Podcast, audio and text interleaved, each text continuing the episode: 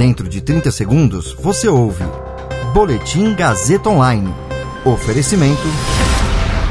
Se você tem muito o que dizer e quer escolher uma profissão para dar voz às suas ideias, a Faculdade Casper Libero é o seu lugar. Jornalismo, publicidade e propaganda, relações públicas, rádio, TV e internet. Todas as possibilidades abertas. Acesse casperlibero.edu.br e conheça as infinitas rotas que o mundo da comunicação oferece.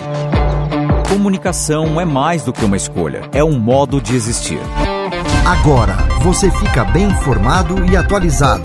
Está no ar o Boletim Gazeta Online. Van Garten muda o tom, evita apontar incompetência e sofre ameaça de prisão na CPI da Covid. Pesquisa Datafolha aponta que 45% reprovam o governo Bolsonaro e 24% aprovam. Eu sou Caio Melo e você ouve agora o Boletim Gazeta Online.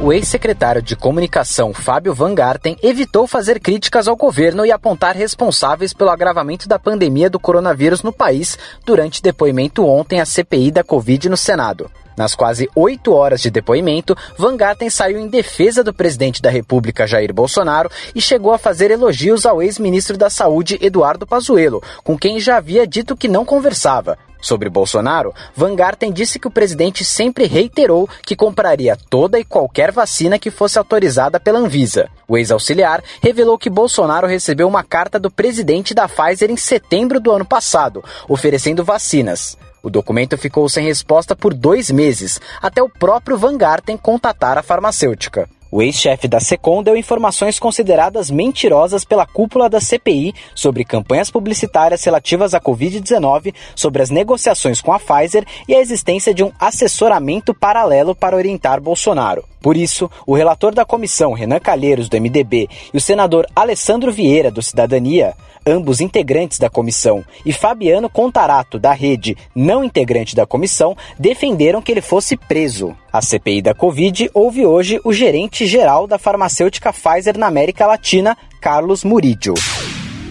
Um levantamento do Instituto Datafolha, divulgado ontem pelo site do jornal Folha de São Paulo, informou que a aprovação ao governo Bolsonaro caiu 6 pontos percentuais, enquanto a reprovação cresceu 1 ponto. De acordo com o Datafolha, 45% dos entrevistados classificaram o governo como ruim ou péssimo. Eram 44% no levantamento anterior. Ainda segundo o Instituto, os que consideravam o governo ótimo ou bom eram 30% e agora são 24%. E os que julgavam regular eram 24% e agora são 30%.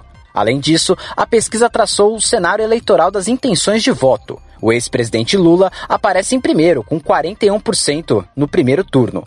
O presidente Jair Bolsonaro com 23%.